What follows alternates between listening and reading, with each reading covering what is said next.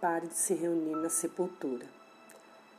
Mateus 9,18 Enquanto essas coisas dizia, eis que um chefe, aproximando-se, o adorou e disse: Minha filha faleceu agora mesmo, mas vem, impõe a mão sobre ela e viverá.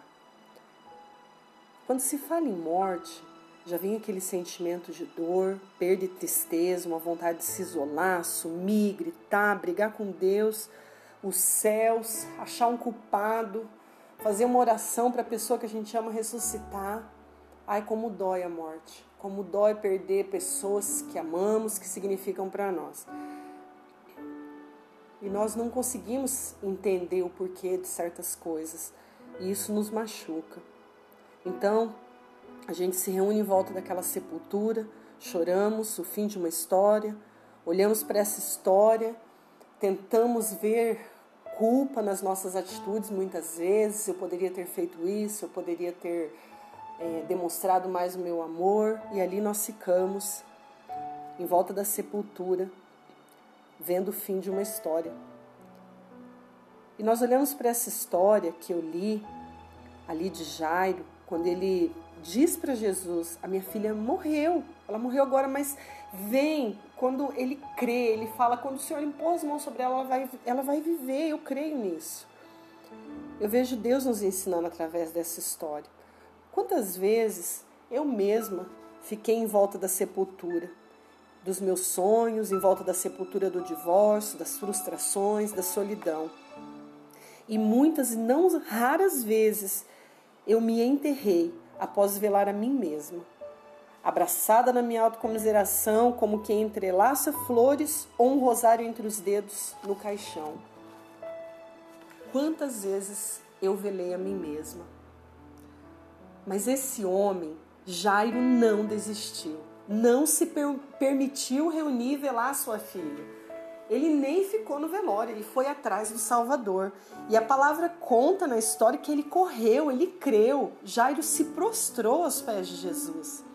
Ele não se dobrou na sua dor, ele insistiu e Jesus foi com ele. Então, já é uma primeira lição nisso tudo, não se prostrar diante das nossas dores, mas como Jairo correr até o Salvador e se prostrar diante de Jesus, apresentar a ele Deus, a minha dor é essa. Mas eu creio que se o Senhor tocar, tudo vai mudar. Mas no meio do caminho, o que, que acontece? Jesus cura uma mulher que há 12 anos sofria de uma hemorragia, o mesmo tempo de vida da filha de Jairo. E a palavra conta que ela tocou na orla das vestes de Jesus e saiu o poder de Jesus. Então eu fico imaginando Jairo ali, né, com aquela multidão e aquela mulher devia ser conhecida porque na época de Jesus é, a mulher nesse período ela era considerada é, imunda, ela era considerada suja, ela era considerada é, que não podia to é, tocar em nada sagrado, né?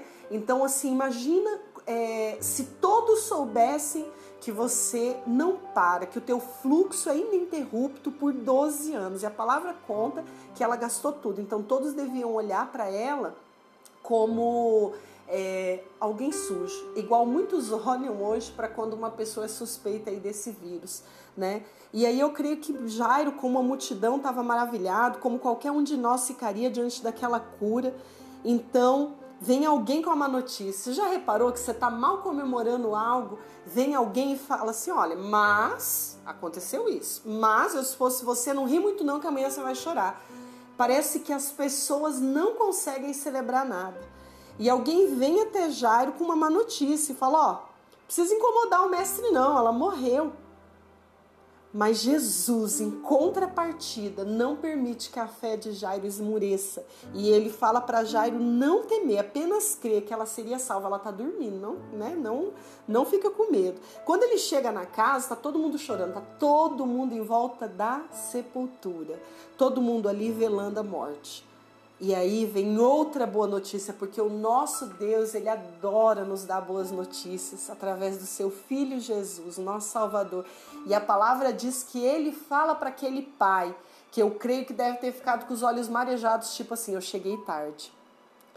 É, não se apavore, não temas, ela apenas está dormindo. Ela não está morta, mas dorme. E nessa caminhada foi assim que eu me vejo, que eu me vi, né? Ele me encontrou, ele me salvou, ele me curou, ele me trouxe para fora dessa sepultura.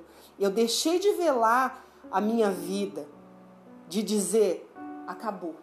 Eu deixei de ficar ali é, é, velando em volta da minha própria sepultura e ouvindo muitas vezes a voz da multidão que me dizia: não tem mais jeito, você não vai conseguir, você não vai sair dessa, acabou.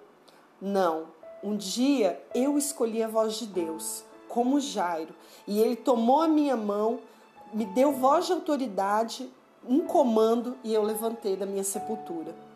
Ele me curou, me ressuscitou, os sonhos, o meu amor próprio. A única coisa que eu enterrei foi a autocomiseração, a miséria, a solidão, a tristeza e a murmuração. E hoje eu vivo no caminho do milagre. E eu sei que nesse caminho haverão outros milagres, porque ele continua vendo e eu continuo seguindo e ouvindo. Então, o que, que eu quero deixar através dessas palavras? Não se reúne em volta da sua sepultura ou da sepultura da sua família. Não se reúna. Vá com Jesus no caminho do milagre. Encontre o Mestre e se proste, se tão somente a Ele. Não enterre os teus sonhos, a, a, é, enterre a voz da multidão e ouça apenas a direção do Espírito Santo de Deus. Sabe? Nós não aceitamos bem a morte, sabe por quê? Porque Deus nos fez para a eternidade. E quando Adão peca, então a morte entra. E aí vem esse sentimento de impotência quando a gente perde alguém. Só que Deus nos fez e nos move para a eternidade. Por isso, você tem que estar no caminho do milagre, esperando Ele te direcionar. E você vai viver milagres, você vai viver a cura de Deus. Não fique ali no seu próprio enterro, mas celebre a vitória em Deus. Deus te abençoe.